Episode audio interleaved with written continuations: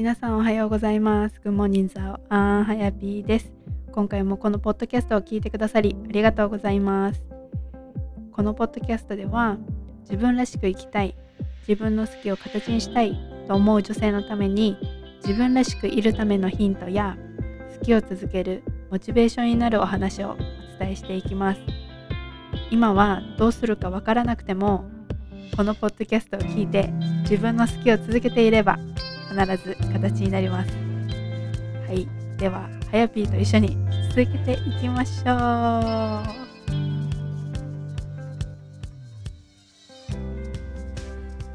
皆さんおはようございます。グモニザオアンはやぴーです。ということで、えっ、と今日で私のモーニングブートキャンプが終わりました。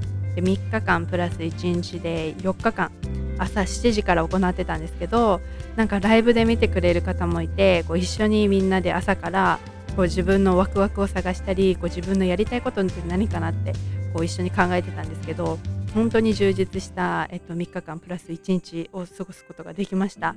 で、えっと、この、えっと、ワークショップっていうのは無料で開催していてで誰でも見れるんですけども7月の28日までリプレイが見れてでその後はもう全部なくなってしまうのでぜひその間にもしこの、えーと、ポッドキャストを聞いてまだその28日前だっていう方がいたらまだ参加ができます。で4日目はビジョンボードって言って自分のウォントをこうボードにでしかもこういうビジュアルで、えーと、自分で作っていくっていう、えーと、とワークショップどうやって作るのっていうのをやりました。であのボードに作るのもそうなんですけど携帯とかデスクトップの画面で作るのはどうやるのっていうのをちょっとそのワークショップ内でお伝えしたのでもし興味があってまだ日にちが間に合えばぜひ登録してもらえればと思います。概要欄の登録のところに、はい、貼っていきますのでそちらから登録ができます。はいということで今日のエピソードはエリカさんをお呼びしています。エリカさんは今富山県に住んでいるんですけどなんであもともと埼玉出身のそのエリカさんがなぜ富山に行ったの？とか何がこう地方創生とかこう興味があるってことなんですけどなんでそこなのとかいう話をいろいろ聞いてます。でねその自分が知らない土地になんか何も知らないなんだろうなんだろう全然その旅行も行ったことないってところに飛び込むっていう その勇気とかなんでそのなんでなのっていう いろいろね、えーと、インタビューさせてもらったのでぜひ最後まで聞いてもらえればなと思いますではエピソードに入ります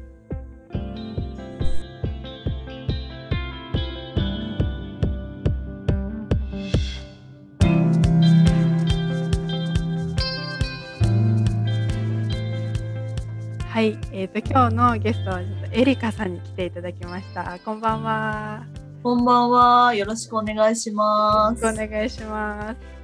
あ本当にあの私が勝手にこうインスタグラムでこうエリカさんを見つけてこう私がちょっとインタビューさせてくださいっていうふうにちょっとお願いしたんですけど本当にもうありがたいお声掛けをいただき、はい、私でよければっていう感じで参加させていただきました。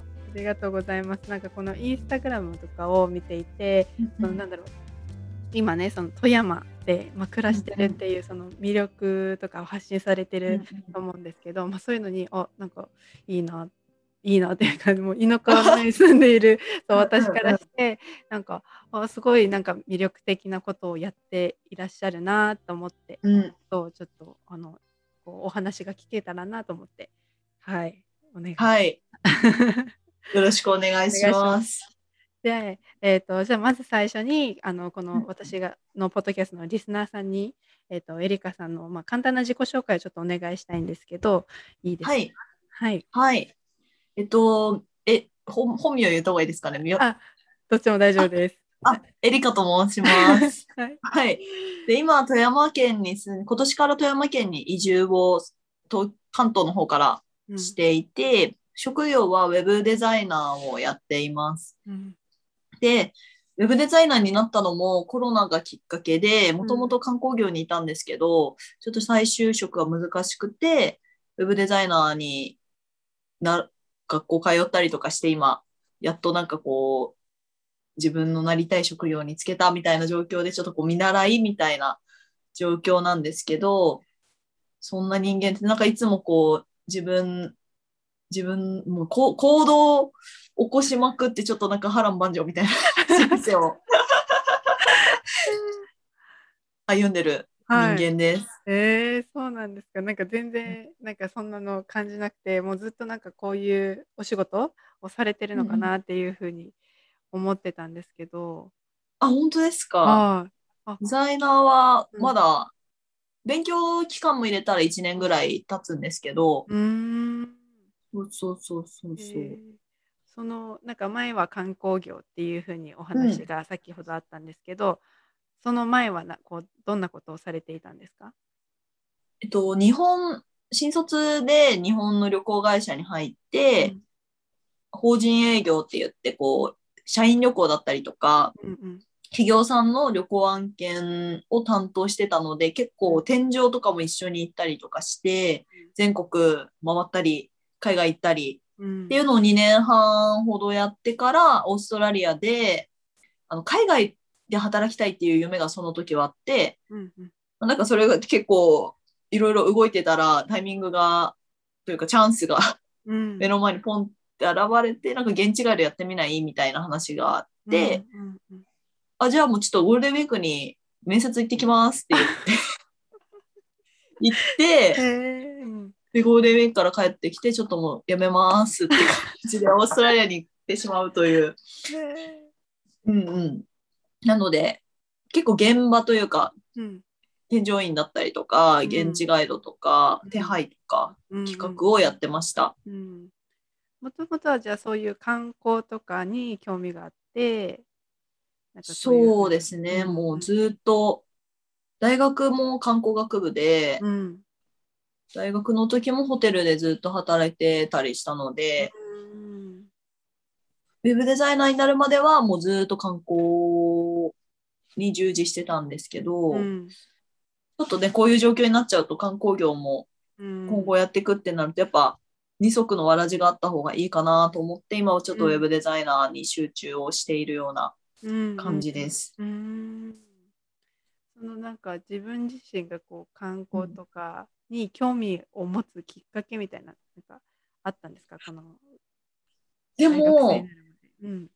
その大学選んだのも、なんか観光学部って楽しそうだなとか、うんうん。なんか本当、結構旅行会社に勤める人って、り本当旅が好きとかっていうよりかは、うん。なんか楽しそうとか、うんうん。そういう感覚で入ってる人が多まあ、ね、大学生でそんなにこうこういう風な人生歩みたいみたいな、うんうん。がっつりのビジョン持ってる人って多分いないと、少ないと思うんですけど、うん。まあ、結構割と楽しそうだなっていうニュアンスだけで入った感じですね。観光学部も旅行会社も。うんうんうんそうでした。うんうんうん。働いてみてその観光で。やっぱりなんか仕事感がないので、うんなんか仕事イコール嫌だみたいな状況になっまあ、忙しい時とかはね、ちょっとうん。バタバタだったんですけど、結構割とプライベートと仕事の、なんだろうな、あ狭間みたいな感じの状況だったので、へそれもあるし、あとやっぱり人が絶対にこう根底にある業界なので、観光業界って、ーうん。人とのつながりっていうのが絶対あるので、うん。そこでやっぱ地方創生とか、うん。あのー外国人を地方に誘致するみたいなところはずっと興味があって、うん。そうそうそう、それで今富山に来てみたうん。っていう 状況です。そうですよね。なんか地方創生になんかこう興味がうんもともとあった感じですか？うんうん、大学の卒論も、あの、祖母のおばあちゃん家が、えっとね、岡山県のちょっと瀬戸内の海の方なんですけど、うん。そこの観光振興にと外国人誘致について書いてたりしてたんで、うん。多分根本的に、根本というか、あんまり本当にこれがしたいんだなっていう感じよりは、あ、うん楽しそうだなとか、うんなんでこんないっぱい魅力あるのにうん。っていうところでずっと興味があったけど、まあ、20代で一回移住してみるのもこのコロナの状況だし、うんありかなうん。とは思ってましたね。うん。うん、うん。うん。でそれでえっともともと出身は埼玉で、まあ、今、そう富山っていう感じなんですけど、うんうん。そのじもそのなんだろう埼玉って聞くと私にとってはなんか結構都会な埼玉をイメージしてるんですけど。うん そのなんか便利だったり、まあ、何でも揃う、はい。うん埼玉とか、うんうん。まあ、東京とかにも行きやすかったりとかすうんうるじゃないですか、んそういうところからこうやってやっぱ富山っていうそういう、うんうんなんかじそれまで行ったことのない場所うんうん。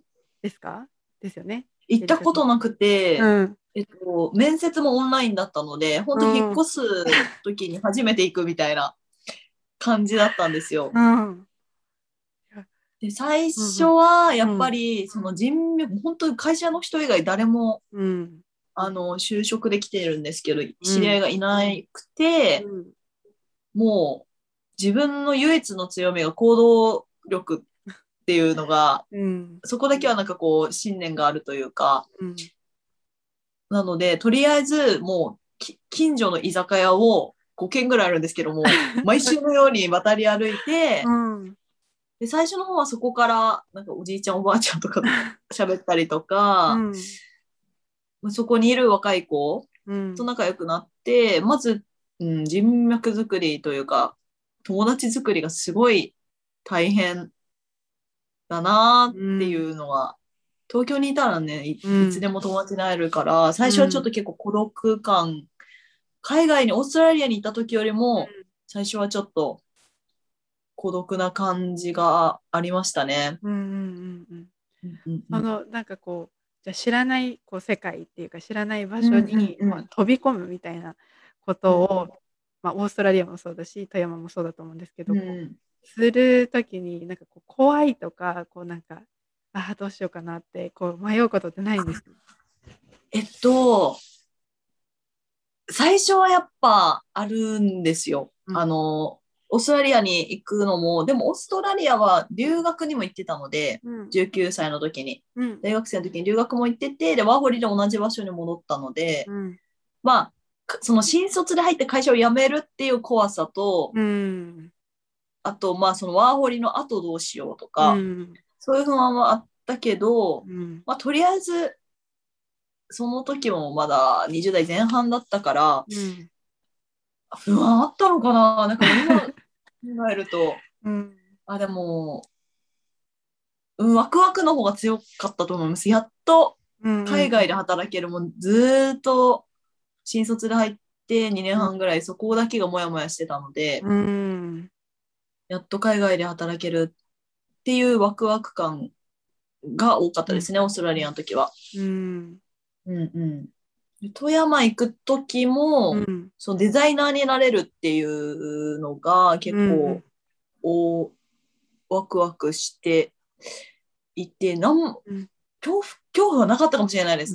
もう、ついてからの恐怖は、あうん。不安うんうんうん。は、現地に着いてから、うん。オーストラリアの時も、今回も、うん。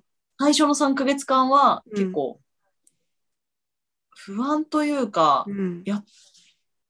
ちょっとやっぱり現実と違う、あ、理想と違かったかなっていうギャップは、うん。やっぱどうしても夢見てきてたりとかしてるので、うん。そこのギャップはある、毎回ありあるけど、うん。うん、まあ慣れ、慣れですね、その辺は。もうそういう時はじゃあもうこう慣れてこうその不安を解消していくようにするのかこうなんかエリカさんなりになんかしてることってああります？なんか思いつくことあります？なんかオーストラリアの時も、うん。やっぱもう、信頼できる大人に相談するうんっていうのがあって、で、うん。結局、オーストラリアに行くのも、うん。あと富山に行くのも、うん。目的がたので、うんやっぱオーストラリアは英語力を取り戻したいとか、うん。今回の富山も地方創生に携わりたいっていうのが目的ではあるから、うん。そこの目的に向けてどうやって進んでば、進んでいけばいいのかみたいなうん。のを導いてくれる大人うん。に相談してうん。アドバイスもらうっていうのがうん。やっぱり大事かなとは、毎回そんな感じで乗り越えてるかもしれないですね。周りの人に相談しまくる。うん。返しまくる。うんうんうんうん。確かにそうやってなんかちょっと人を頼るじゃないけどっていうのをね、一人で頑張るんじゃなくて、うん、重要ですね。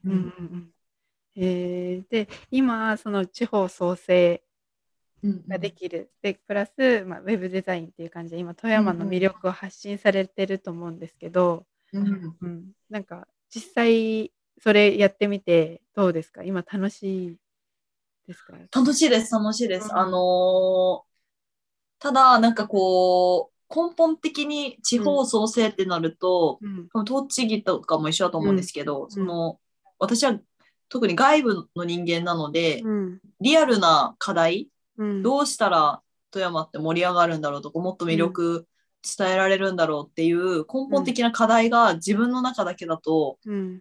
アイデアが思いつかないので、うん。もう、ちょっとこれからガンガンヒアリングを現地の人にしていこうかなって思ってて、どんなことに困ってるのかとか、うん。観光業の人たちにちょっと聞いたりうん。しようかなっていうフェーズで今はワクワクしてるんですけど、うん。なんかやっと半年経ってやっとそこまで来れたので、それまでは本当にもうとりあえずうん。発信を続けてれば、もしかしたら何かこうつながりができるかもしれないし、うん。あとやっぱアウトプットする場所があると自分の行動もうん。の、なんだろうインプットの質が上がるというか、うんとりあえずうん。ややとりあえず動いてさえいれば何かしら変わるかなって思って行動はしてきたんですけど、うん。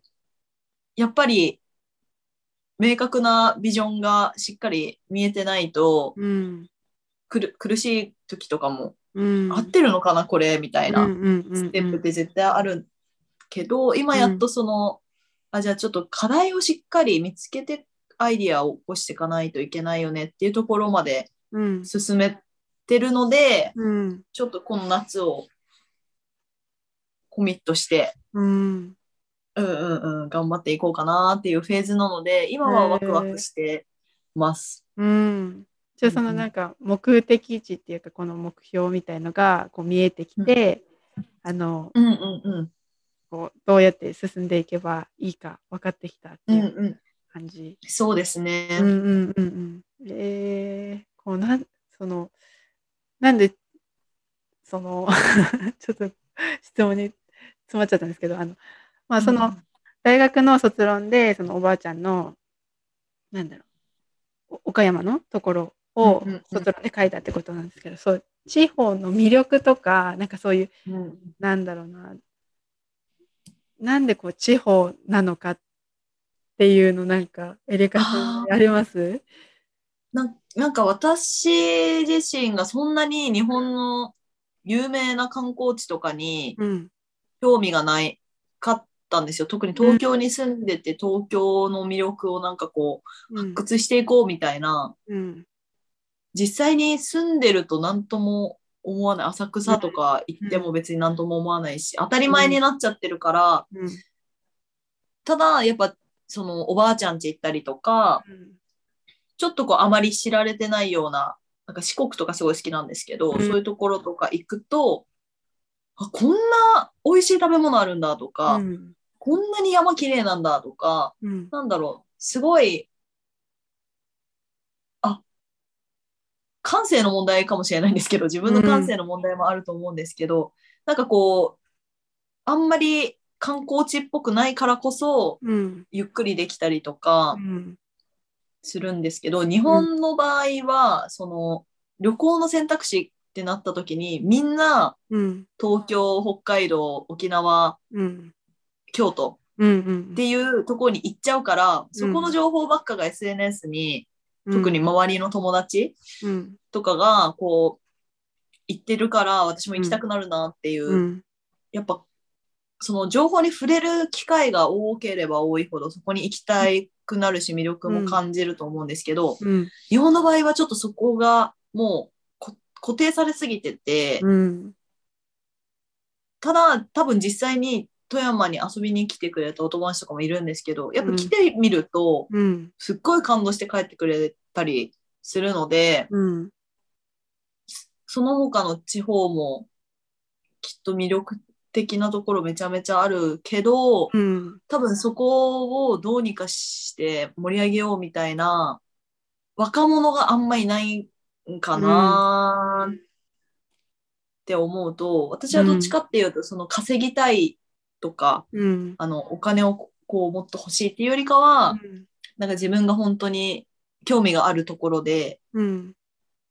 生き生きと生きていきたいなっていうのがあったので、うん。まあ一回挑戦してみてもいいかなって思って地方の就職をちょっと考えた感じですね。あんまりその深く考えてないんですけど、うん。いやいやいや、でも、なんか今の話が、うん。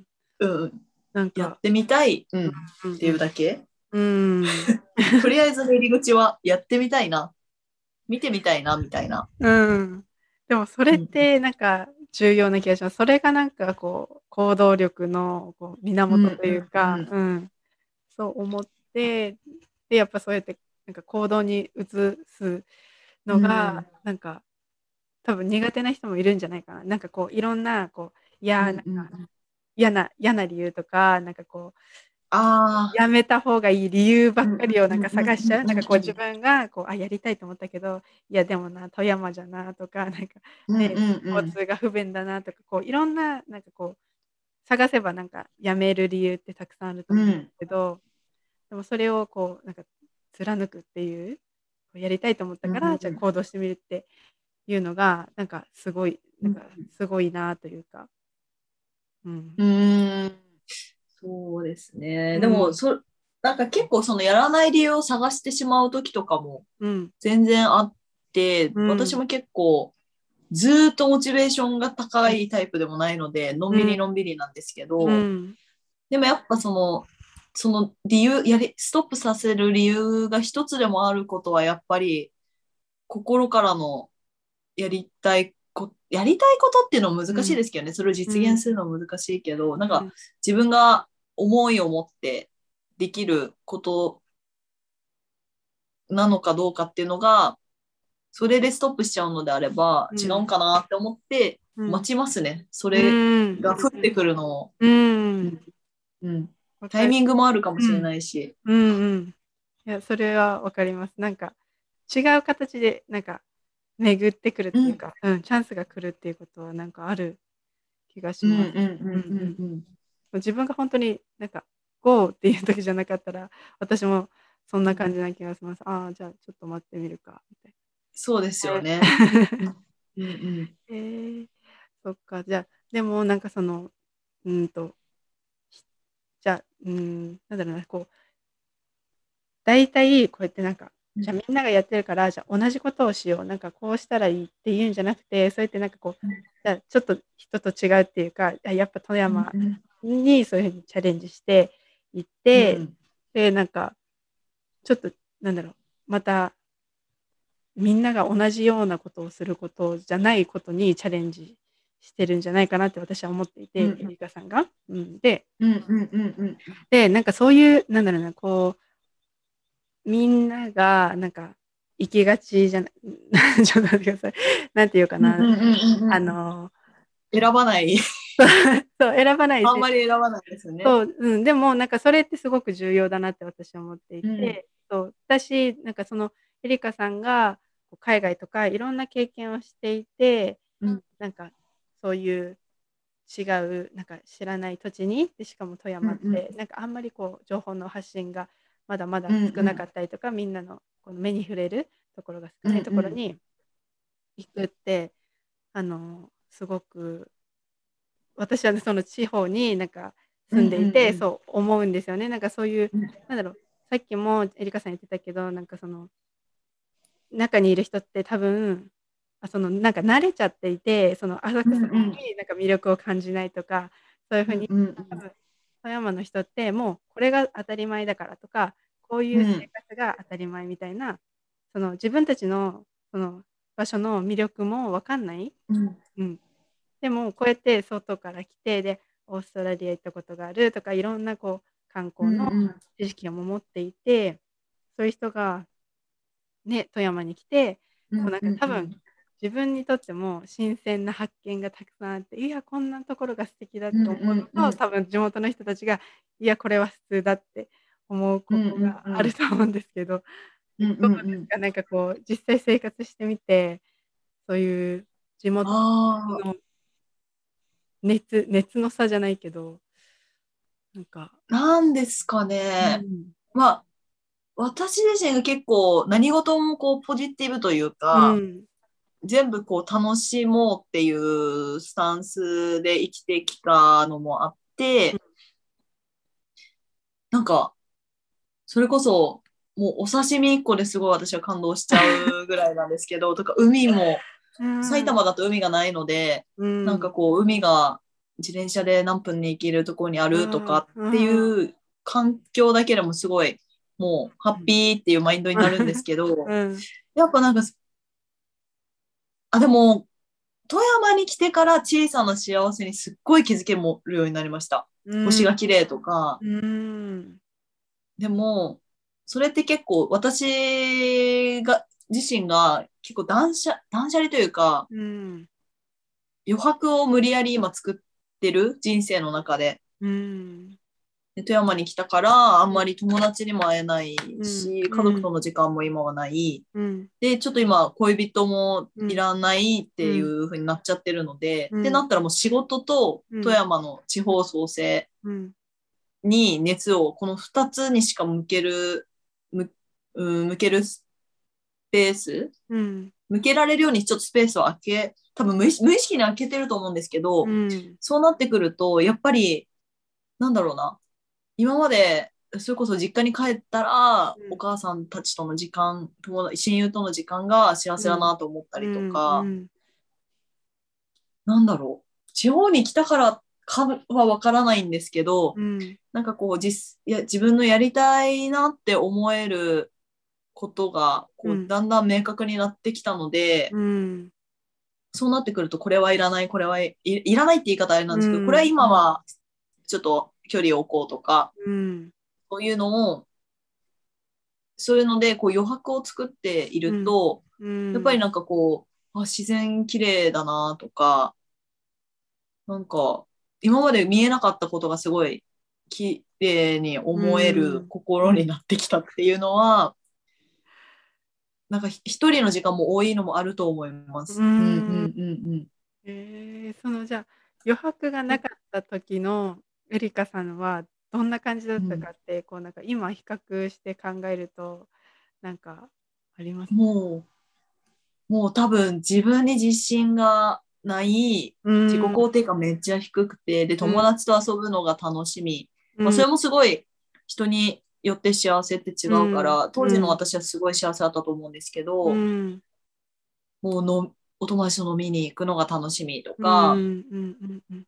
無理やり予定、なんかこう、あ、暇なのがこう、ちょっとあんまり良くないのかなって思っちゃって、うんうん無理やりこう、予定を入れる。うん。でもそれも、もう全部遊びなので、お金が浪費するし、うん。みたいな感じで余白を作るっていうことをまずまず考えてなかったんですけど、うん。で、オーストラリアとかやっぱ富山に行くと、うん。その会う人もなかなか限られてくるし、自分と見つめ合う、留学とかもそうなんですよね。なんかこううん。自分と見つめ合う時間っていうのがうん。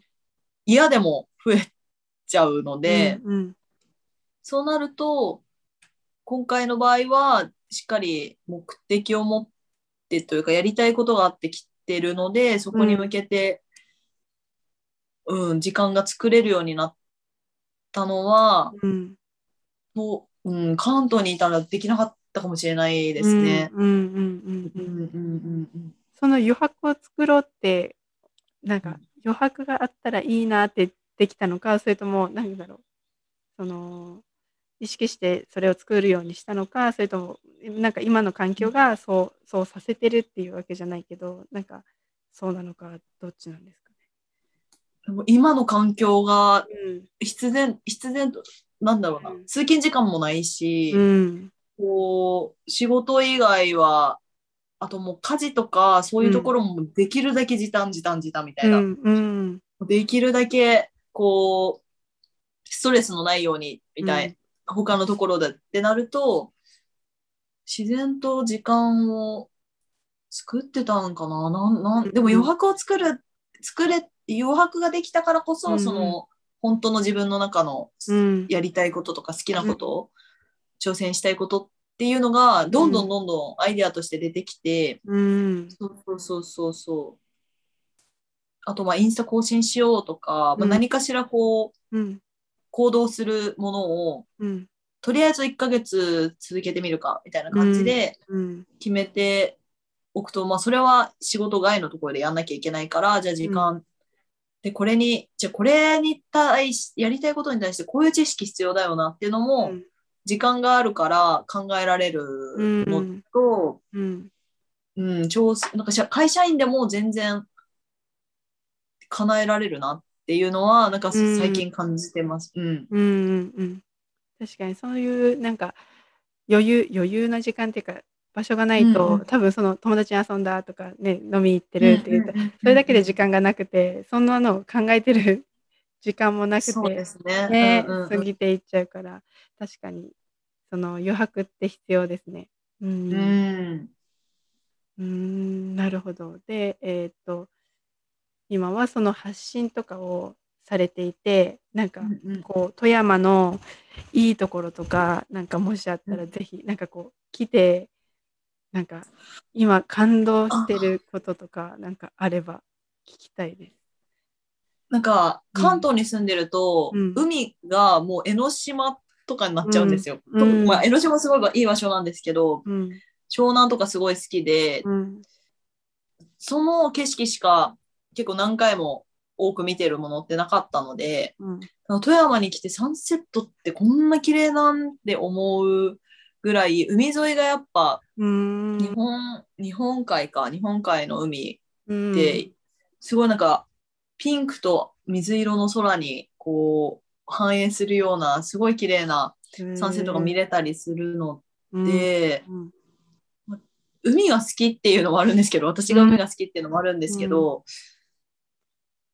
あとは、まあ山もすぐ、立山連峰がやっぱりすっごい綺麗なんですよ。うん。なんかこう、どっからでも、富山にいたら多分どっからでも見えるみたいな、へこう一ー面にうん。あって、こんな感じの立山の、はい。ちょっとこれ、言葉だと伝わらないんですけど、なんかこう、立山脈がこう続いてる？うん。で、冬になると雪がこう、残ってて、6月ぐらいまで残ってるんですよ。へえそうそう。で、その景色が毎日家からも見えるし、うん。なんかそれ見るだけで今日頑張ろうって思えたりとか、うん。なん。か本当に自然からもらうものうん。ですごいなと思ってて、こう星見に行ったりとか、うん。あとは農業も体験をしたんですよ。そう、そういうのも地元、近所の、近所のか、近所の方の畑を手伝ったりとかするのも、うんなんかすごい、あ、野菜に、なんか農農家の方にすごい感謝しなきゃなとか、うん。こんな大変なんや、こんな夏、うん真夏の暑い時期に、うん。トウモロコシ取るのこんな大変なんだみたいなうん。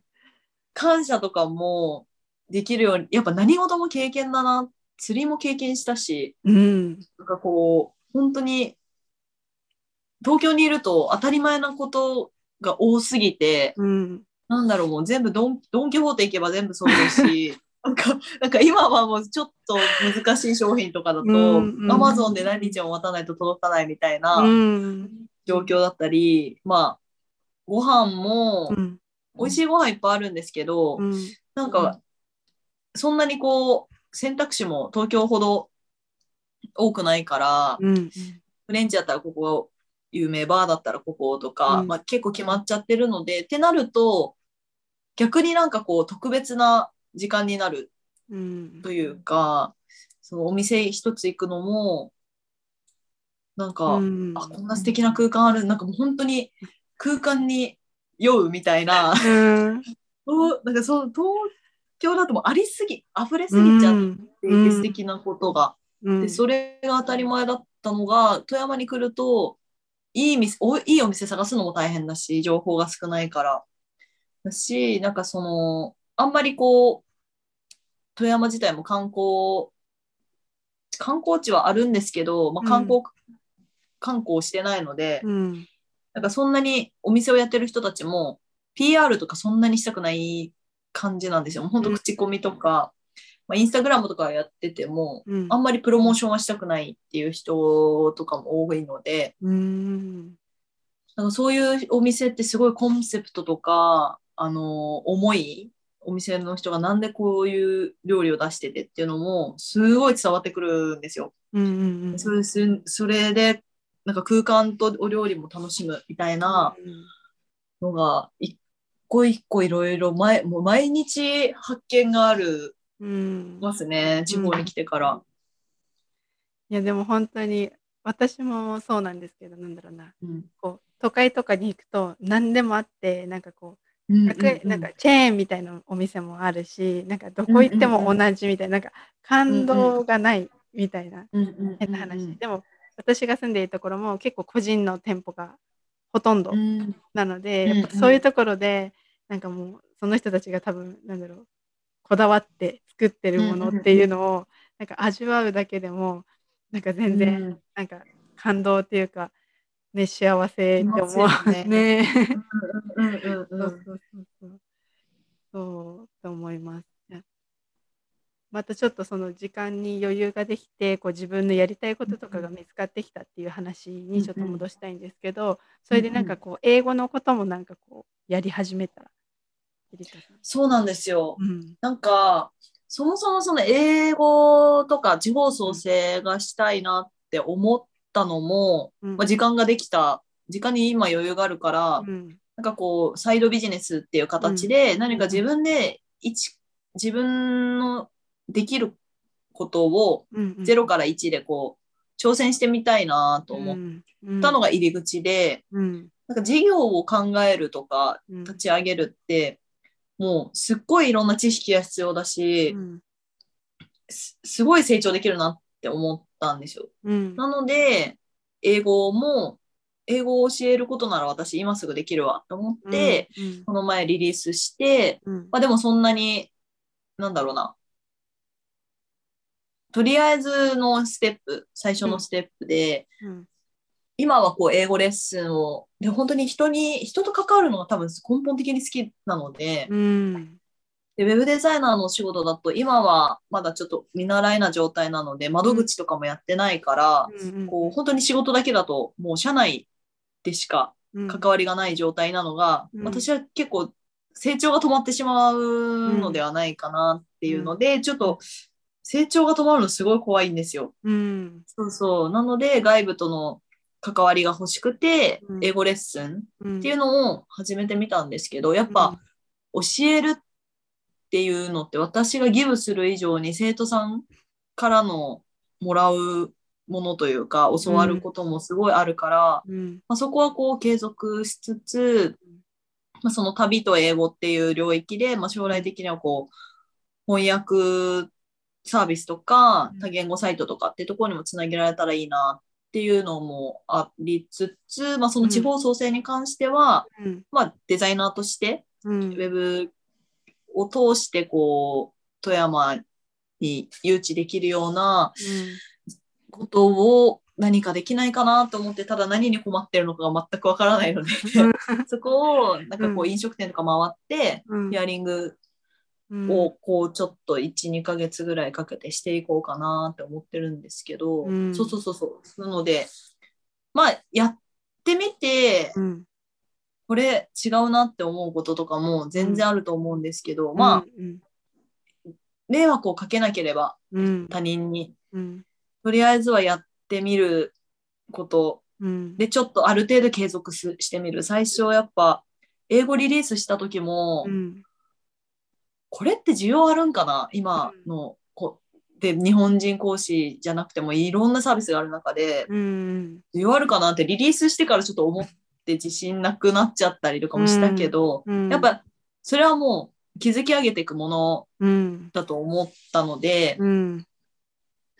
まあ、とりあえずこ挑もう30歳までは挑戦し続けたいなっっていうので、常に何か探してる感じですね。私にできることは何だと思って。なるほど。うんじゃあそのこうこれからどんどん挑戦をし続けていくって感じなんですけど、こう将来的になんかエリカさんが描いているこの理想の像みたいのってあありますか？なんかこうなってたいなこう何歳の時にこうなってたいとかなんかこう思い描いている理想みたいな。はい。一応30歳まで、うん。今26なんですけど、30、まあ、5年後ぐらいうん。には、ちょっと観光業で活躍できるような人材、うん。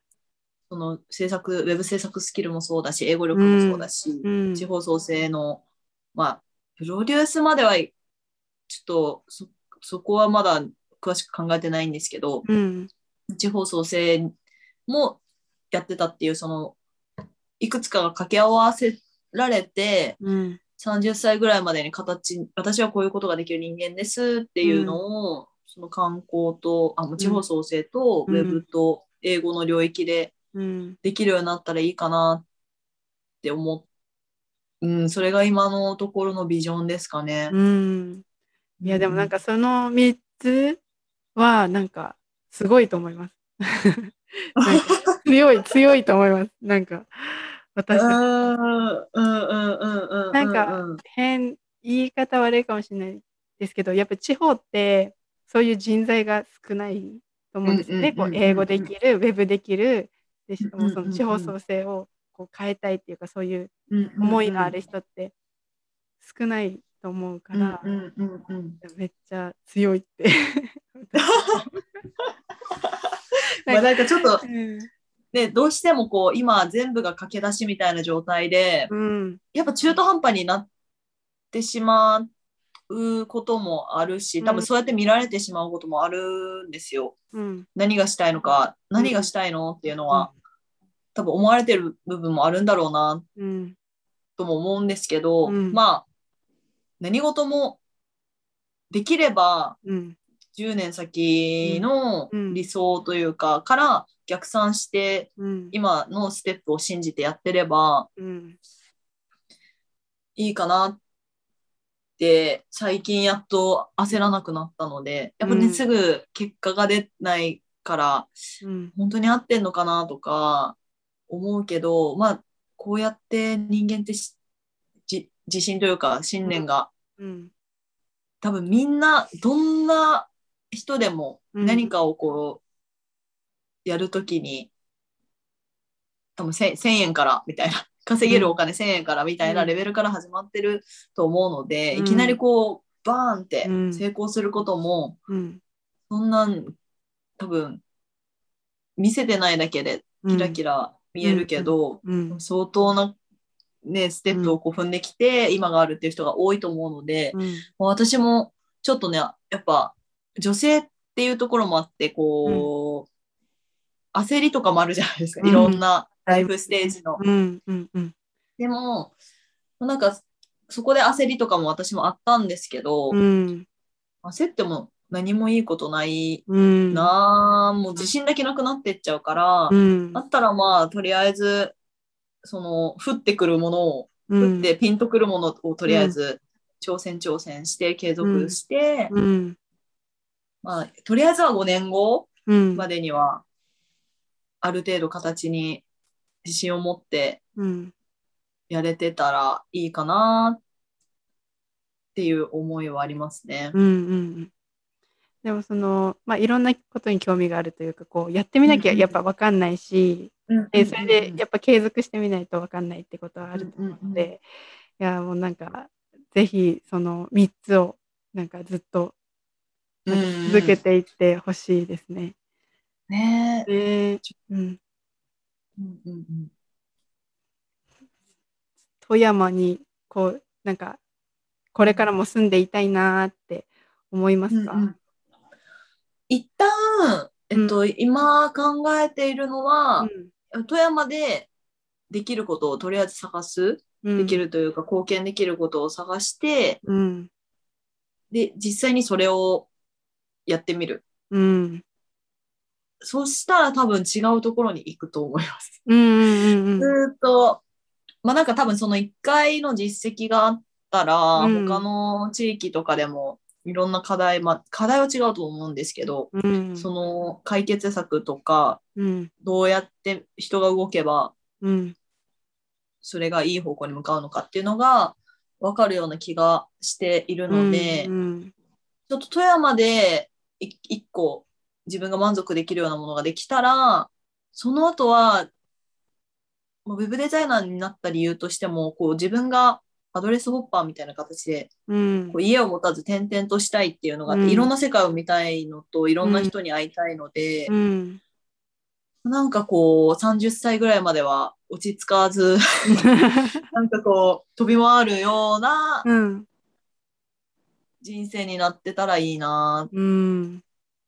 と思ってて、うん。ただ旅をしながらし仕事をするっていうところのメリットって、うん。その、ちゃんと観光、その地域の、うん。なんですかね、にタッチ、ちゃんと密着できる、うん。自分の好きなタイミングで、好きな期間でっていうのができると思うので、うん。またそこで、富山みたいに、富山はもう行き当たりばったりで来て、うん。行ったらなんかあるだろうみたいな感じで来て、で今ちょっと虜というか、すごい愛着があるので、うん。ずっととりあえずここで何かやろうって思うんですけど、まあ、そういう場所がまた見つかったりとか、うん。次はね、本当に村とか、もう何十人しかいない村とか、うん。本当になんかもう、みんな知り合いみたいなところに行ってみたくて、えー。そうそうそうそう、本当にもっと田舎に住んでみたいっていうのはあって、ただ多分そこは半年とか、うん。うん、っていうのも、もうやりたいことがね、ありすぎて、ちょっと 人生足りない、足りないみたいな。いやでもいいですよね。そういうなんかえでもやりたいことがあるってなんかうん、楽しいというか。うん、ワクワクしながら。うん。生きれるし、なんかまあ、もちろんやりたいことに伴ってめちゃめちゃやりたくないこともうん。あるし、気が向かないこともあるけど、でも、なんとなくやっぱ前向きに取り組めるというか、うん。しこう、仕事以外のところで自分で何かしようってなると、自分の、本当に自分の思いだけでできるので、自由に。うん。そこはすごい楽しいなっていうのは今感じてますね。うん。いや最高です 大丈夫ですかこんな話で。あ全然いいいい感じでありがとうただの自由人な。いやでもなんかそのなんか自分の心に従ってあの、うんうん。生きれない人って多いんじゃないかなって思うんですよね。なんかこう周。りがじゃあ就職してるしじゃあ私も、うんうんうん。なんかもしかしたらねそのエリカさんみたいに海外で働きたいとかなんか思ってるけど、うんうんこう一歩が踏み出せないとか、あとあ周りが結婚し始めたってなったらあじゃあ結あ。婚しようみうんたいなのがあって、さっきもエリカさん言ってたけどこう焦りとかが出てきてこう自信を失うだけっていう話だったんですけど、うんうんうんうん。でもそういう女性がこう多いのかなと思っているんですけど、うんでもこうなんかこうエリカさんみたいにこう自分でなんかこう自分の軸みたいなこうなんかやりたいならやるみたいな。うんうんうんうん。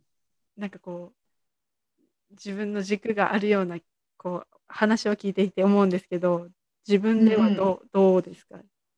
そう思います。あ、でも結構、うん本当にこの、あ、ワクワクする状態まで来れたのも本当最近で、うーん。それまではやっぱり自分の幸せって何なんだろうとか、うん。やっぱり考えて考えて、うん。自己、自分をゆ認めてあげるというか、許してあげる行為をずっともう無理やりやらなきゃな、うん。やらなきゃなというか、自分、周りと比べないとか、うん。あの自分は自分でいいんだよっていうのを、うん。もう自己暗示のようにうん。富山に来てからやってたんで、本当に富山に来て、うん。メンタルは安定しました。そその焦りとか、うんうんうん、出会いもありますけど、うんなんですかね。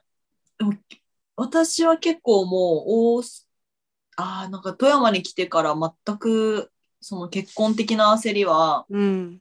なくなったんですよ。いいのか悪いのか。うん。そうそうそう、なくなっちゃって、うんなんか、そこで言うと、やっぱ自分、結構昔とかだとこういう人がいいな、こういう人がいいなとか、うん相手に求めるものが多かったけど、うん。なんかやっぱ自分が頑張ってれば頑張るだけ周りに、こう、声かけて、今回のこういうポッドキャストもそうですけど、うん。お声をかけてくださる方って本当魅力的な人が増えてきてるのを行動すればするほど実感するので、うん。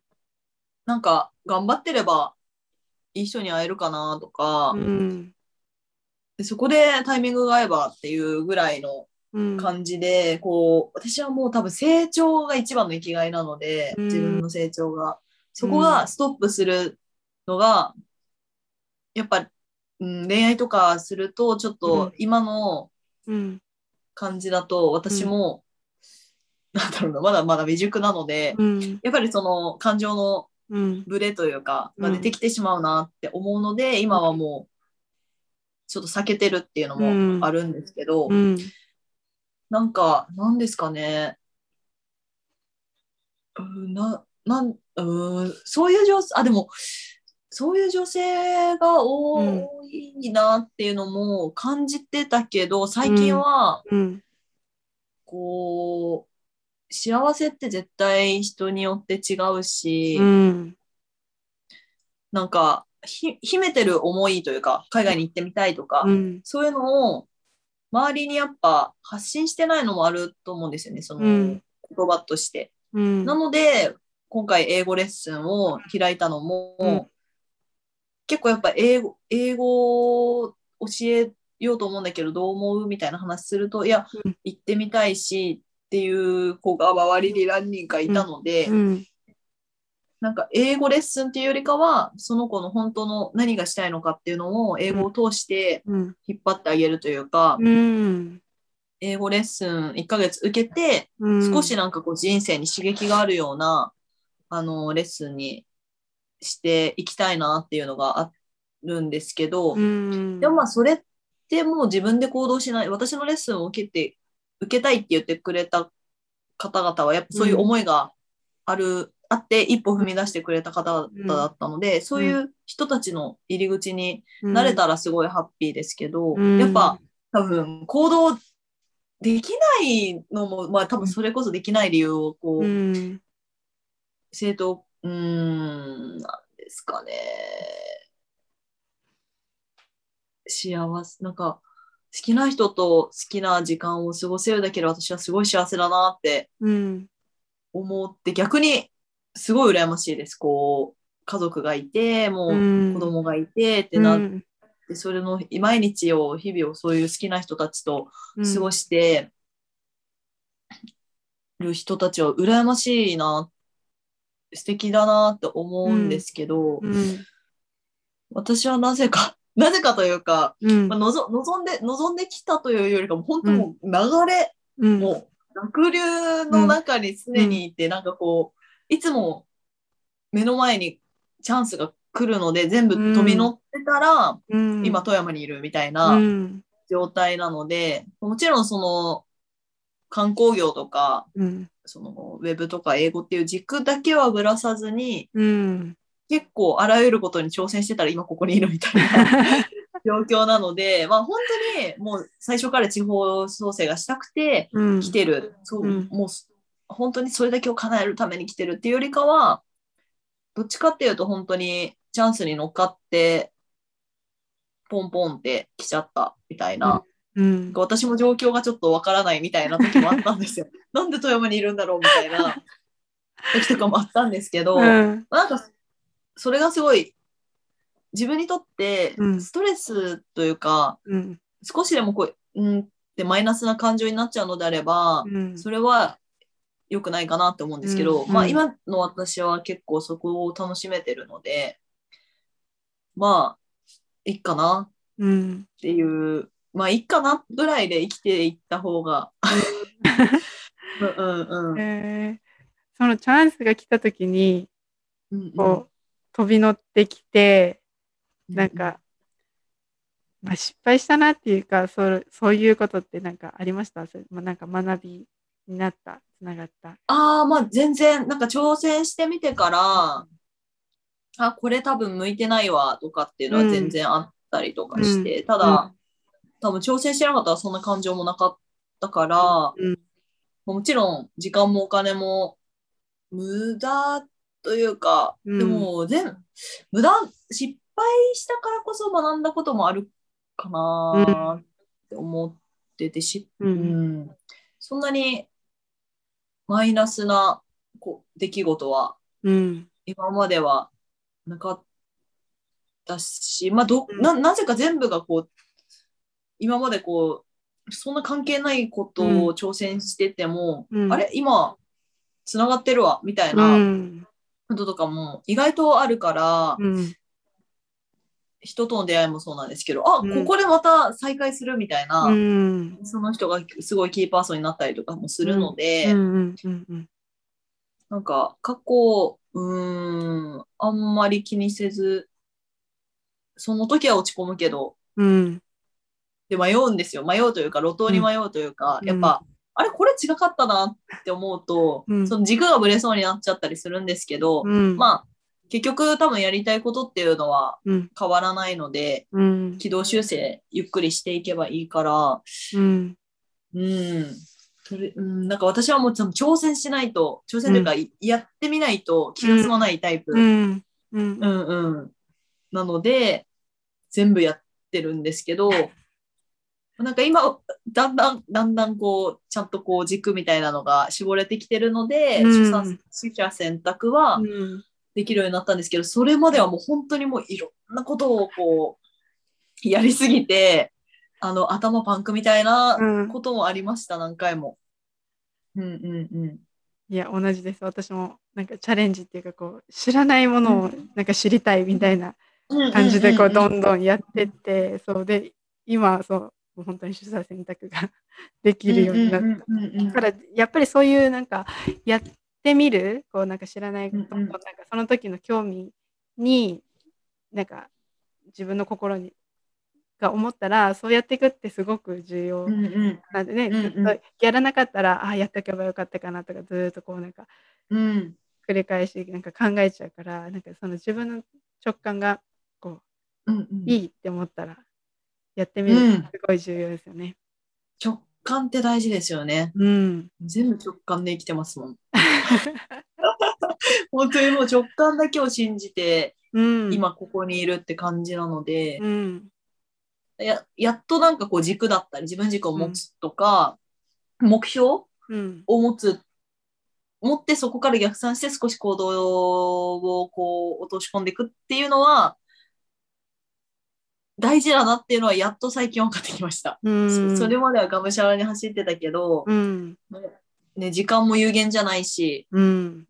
それこそ女性だから、うん。こう、まあ、出産とか考えたら、うん。やっぱリミットっていうわけでもないけど、うんその、せ、せ、ブレーキみたいなのってうんどうしてもかかっちゃう時期もあると思うので、そういうの考えたら、そういうのもしっかりやっぱ考えて、今の行動を、ちょっと質のいい行動をしていこうかな。っっていうの、は、やっと20代後半になってうん、考えられるようになってきたので、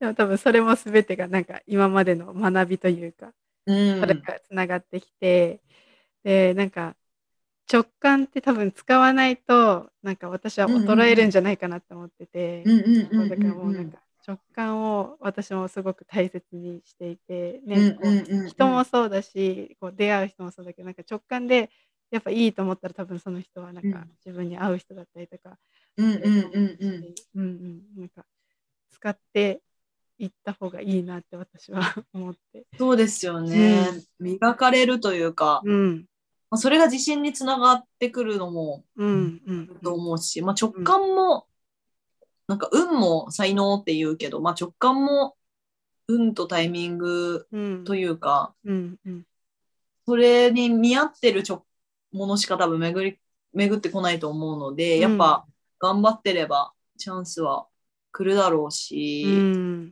そこまでがね、結構こう継続というか、うん。挑戦、信念を持って挑戦し続けるっていうのが結構折れそうになることもうん。あったり、うん。なかったりうんですけど。ううん。んいやありますよ。そういうなんか自分がこうしたいって思っててもこううんなん。か、エリカさんはこう周りから言われたりしますか？なんかいや無理じゃないとかそういう言葉かけられたりっていうことはあんまりないですか？あんまりそのドリームキラーみたいなうんうん。人はいないんですけど、ただうん。多分、私は結構こう楽しそうにチャレンジしてるから、うんあんまり言ってくる人はいないけど、なるほど。あの、思ってる人は多分いるだろうなって思います。なんかこう、うん。私の場合はもういろんなものに手つけすぎて、うん。行動力はすごいよねって言われるけど、うん。まあ、なんだろうな。多分中途半端だよ。結局何がしたいのって思ってる人は、うん。今の段階ではめ多分いるだろうなとは思いつつ、うん。私も自分自身に対してうん。中途半端な自分がすごい嫌な時期とかもうんあったんですけど、まうん。あやっぱ目上の人とかに相談すると、うん。それこそ父親とかに相談すると、長い人、長く生きてる人はやっぱり10年、5年っていうところのじ自分のなりたいと、なりたい自分うん。を信じてやって、長い目を見て、長い目標値を見て、信じてやっていくしかないよっていうう、んうんのを言ってくれ、その言葉で今は、うん、まだまだいけるわっていううんモードになってるんですけど、うんうん、いるんじゃないかなとは思いつつ、ま、うん言ってくる人はいない。本当にごく数人うんですね。うんうん。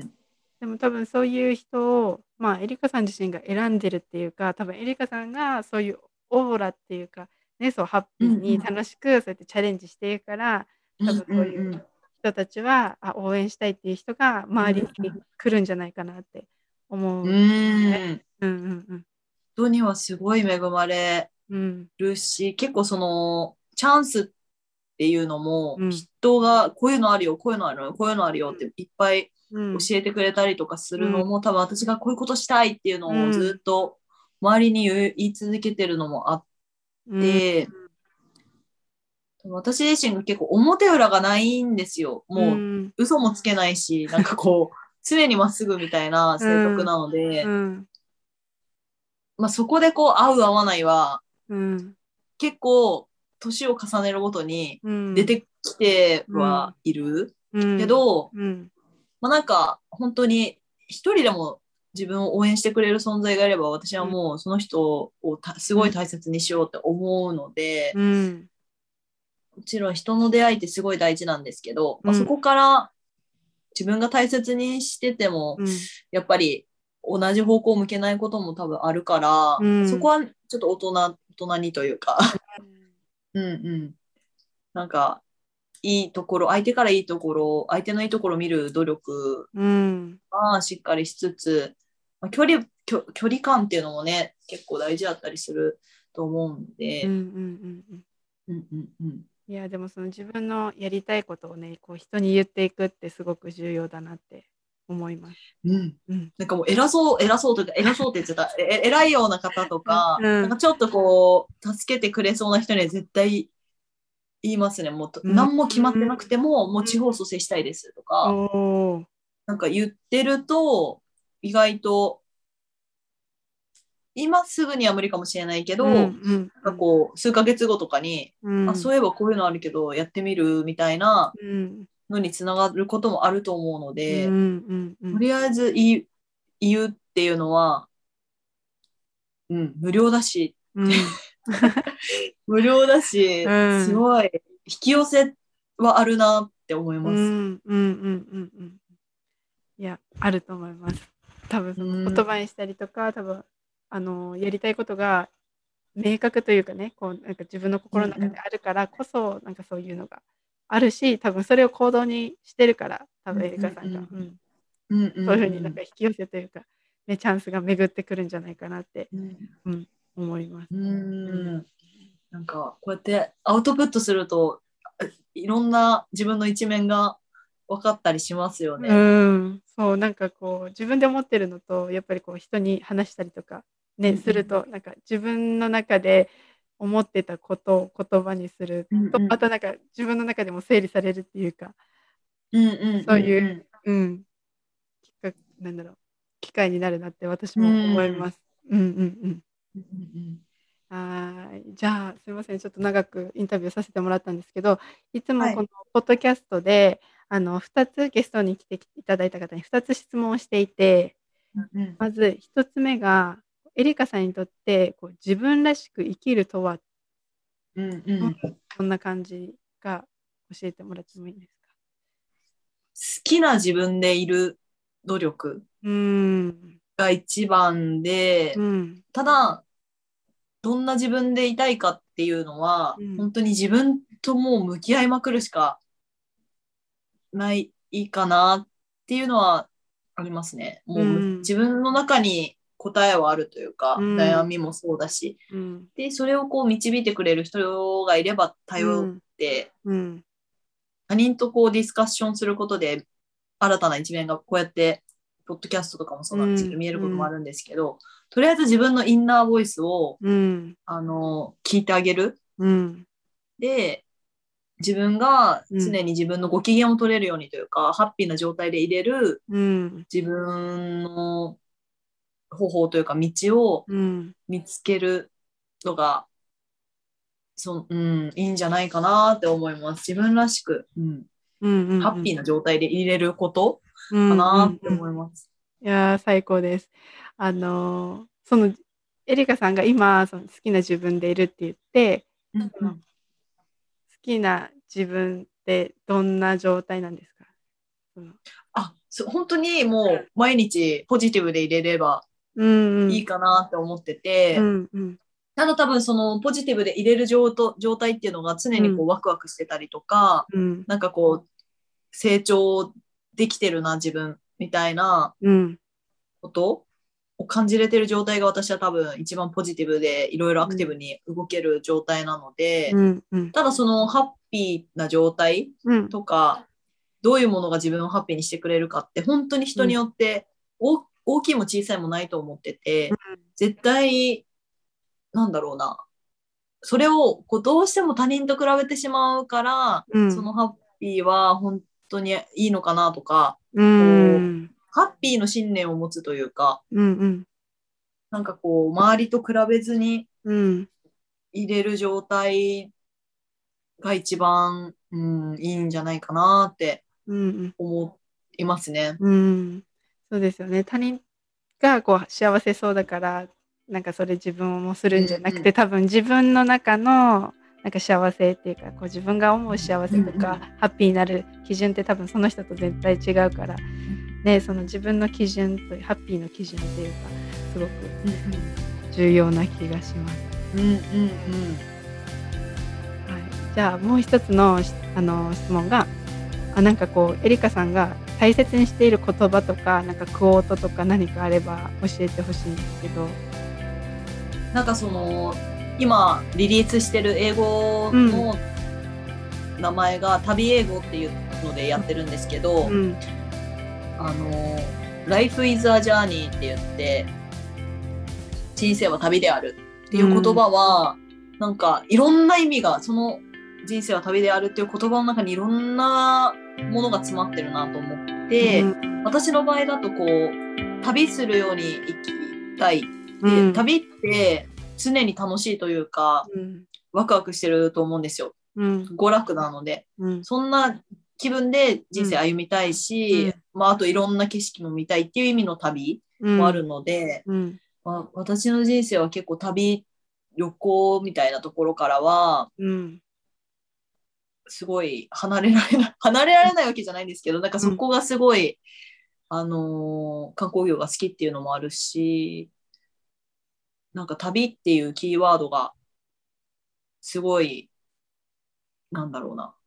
想像力を豊かにしてくれるというか人生を楽しくしてくれてるなっていうのがあるので Life is a journey ですね。うん。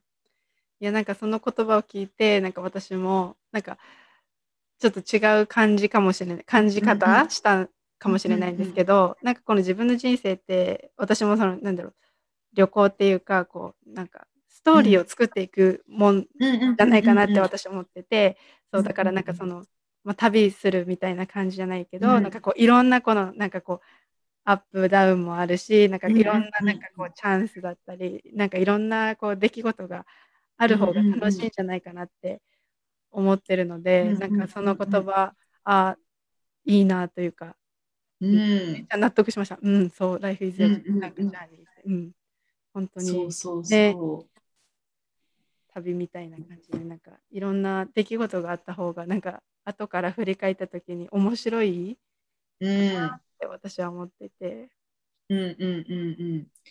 なんかこう、人生のなもう人生ネタ作りな感じで生きてるのでる、なんかもう面白いことをこう、うんどんどん、うん、それこそ富山に来るとか、うんもうワーホリ行っちゃったみたいなのも、うん、当時はもう、えーってなっちゃってたけど、周りとかは。えね、富山みたいになってたけど、うん。もう私はもうその反応すらももう、ネタ作り、あ、ネタ作りって言ったら富山の方に失礼なんですけど、なんか、なんだろうな、その、地方行っちゃいましたみたいなのも、うん。トータルで見たら、すごい面白い人生になるじゃんって思うと、うん、何も怖がらずいけるというか、うん、人生一度きりだし、もう最悪、もうなんか失うものないよなっていう感覚で 生きてるので、うん、まあなんかこう、家失ってもうん、実家に帰ればいいし、うん、仕事がなくなっても、まあ、他に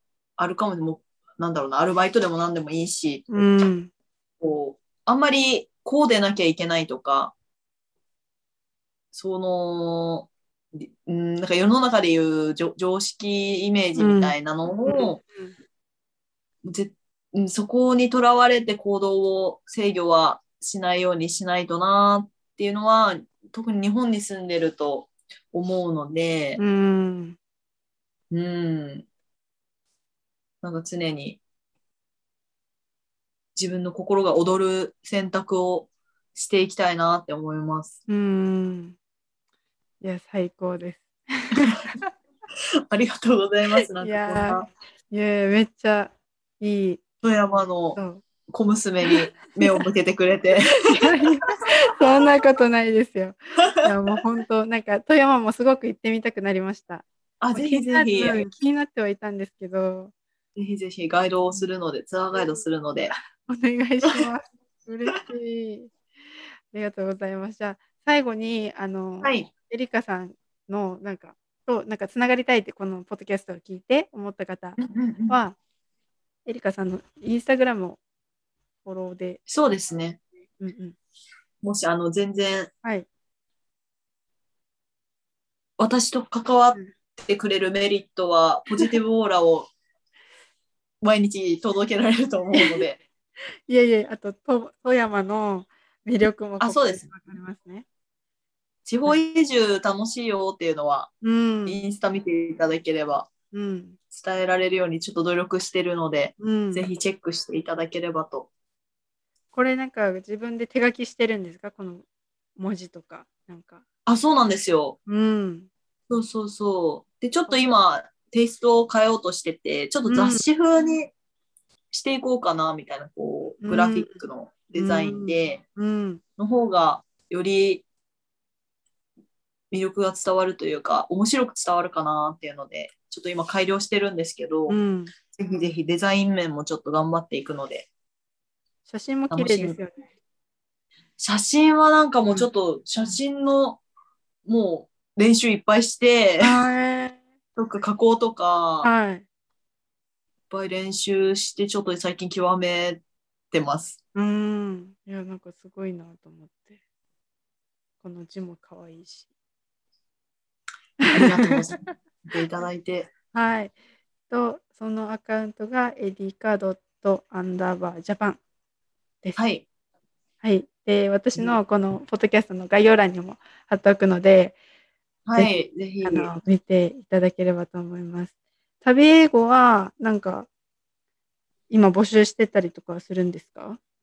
今は今、ちょっと1ヶ月分、1ヶ月のモニターをやっってて、うんちょっと試行錯誤、レッスン内容をどうやって固めていくかって状態なので、もう一回ぐらいモニターレッスンを8月、まあ1ヶ月後ぐらいかな、うんうんうんリリースする予定なので、もし、あの、興味がある方は、DM いただければ、優先的に採用さ、採用、採用というか、モニター受けていただけるようにするので、はい。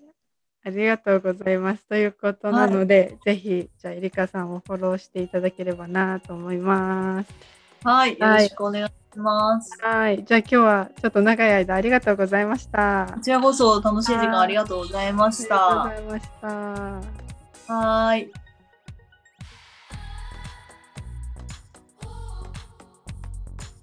はい、最後まで聞いてくださってありがとうございます。ということで、まあ、いろいろね、学びがあったかと思うんですけど、やっぱこのエリカさんと話していて、こう、チャンスが来たら飛び乗るとか、こう、なんかこう、できない理由とか、こう、怖いからとかっていうのを考えるんじゃなくて、こう、なんか、ワクワク？もっとなんかこう言ったらどうなるのかなとか、うん、なんか、あとはね、最後にも話してくれたけど、その、ジャーニーっていうことで、こう、自分のあの人生は旅っていう風に考えてこうなんか面白い選択をぜひ皆さんもしていってほしいなと思います。別に周りに合わせなくてもいいし自分らしい人生を歩んでもう全然いいのでそのためにね自分のためにこう自分らしい選択をぜひ皆さんにもしてもらいたいなと思います。はいでは最後まで聞いてくださってありがとうございます。ではまた次のエピソードでお会いしましょう。